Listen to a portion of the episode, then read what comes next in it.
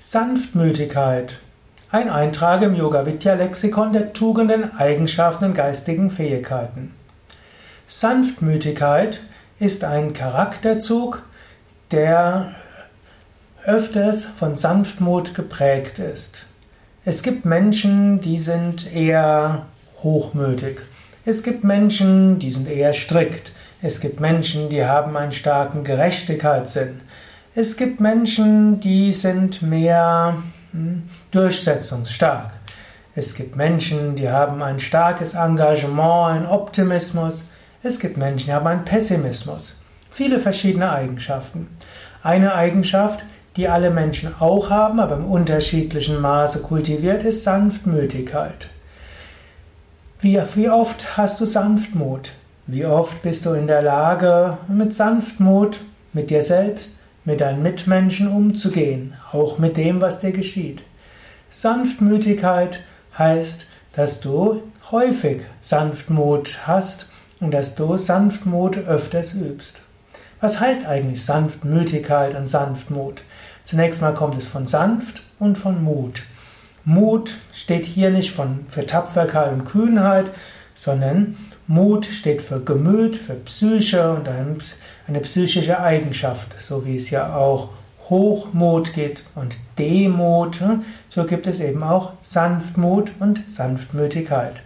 Sanftmut ist eben ein sanftes Gemüt.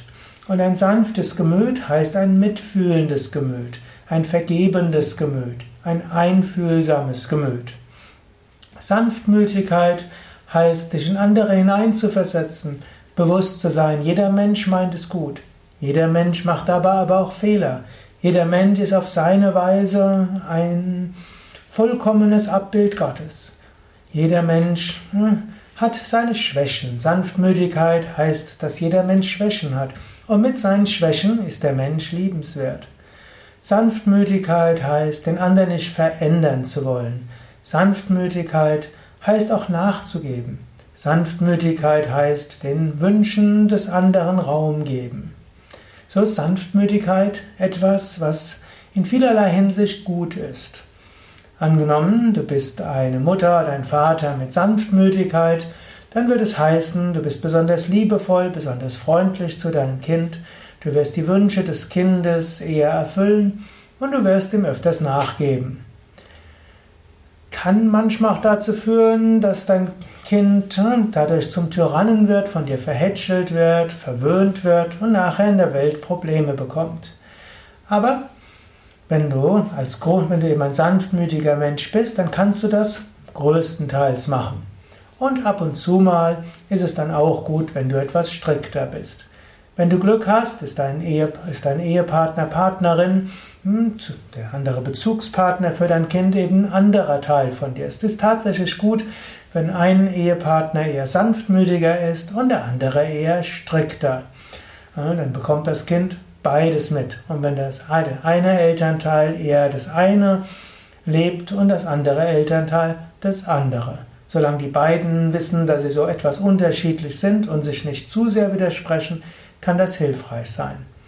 Angenommen, du bist Alleinerziehende oder ihr habt beide die gleichen Tendenz zur Sanftmütigkeit, dann müsst ihr, müsst ihr selbst ab und zu mal entscheiden, dass es auch Regeln gibt, die man doch mehrheitlich umsetzt und durchsetzt.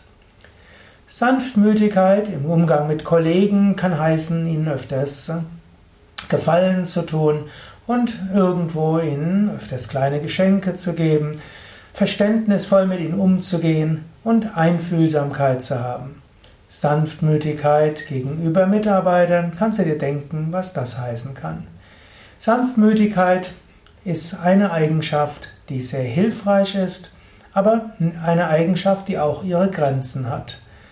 Und es gibt immer diese Optionen, entweder du hast diese Eigenschaft und du kennst jemand anders im gleichen Team zum Beispiel, der eine andere Eigenschaft hat, dann gilt es, dass er euch dafür anerkennt, dass ihr euch dafür respektiert, dass ihr unterschiedlich seid und weil ihr unterschiedliche Vorgehensweisen habt, deshalb könnt ihr die ganze Gruppe und das ganze Team und das ganze Anliegen voranbringen. Wenn du mehr allein bist oder dich mit Menschen umgeben hast, die alle die gleiche Eigenschaft besonders stark zum Ausdruck bringen, dann musst du manchmal auch eine moderierende Eigenschaft nutzen. Da muss Sanftmütigkeit auch mit Gerechtigkeit, Sinn und, und Konsequenz gekoppelt werden. Da muss Sanftmütigkeit auch gekoppelt werden mit dem Wunsch der Herausforderung und auch des Ziel, der Zielstrebigkeit und des Durchsetzungsvermögens und des Mutes. Jeder Mensch sollte Sanftmut haben, jeder Mensch sollte Mut haben, jeder Mensch sollte Durchsetzungsvermögen haben und die Fähigkeit nachzugeben. In welchem Mischungsverhältnis man das genau macht, ist von Menschen abhängig und manchmal von der Situation, in der du dich befindest und wie sehr du auf andere bauen kannst, die andere Eigenschaften erfüllen. Denke darüber nach. Was meinst du zum Thema Sanftmütigkeit? Vielleicht noch ein Zitat von Jesus Christus aus der Bergpredigt. Selig sind die Sanftmütigen, ihnen wird die Welt gehören.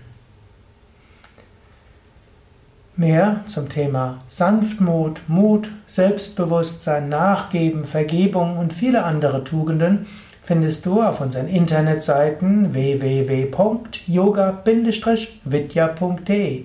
Dort findest du ein Suchfeld, da gib einfach den Namen der Eigenschaft ein und dort findest du zu vielen Eigenschaften, über 400 Eigenschaften, Videos, MP3, Audios, Du findest auch zu sehr viel mehr Eigenschaften Internetseiten mit einigen Tipps und Informationen. Ja, und vielleicht willst du selbst auch etwas dazu sagen, sei es zu dieser ganzen Vortragsreihe, zu dieser ganzen Tugendenlexikon, dann schreib doch etwas. Schreib etwas auf iTunes, gib ein, vergib Sterne, schreib etwas auf YouTube, vergib vielleicht Daumen hoch, Schreibe etwas auf Facebook, teile das, diese Hörsendung oder diese Vortragsreihe oder schreibe auch einen Kommentar zum Beispiel auf forum.yoga-vidya.de.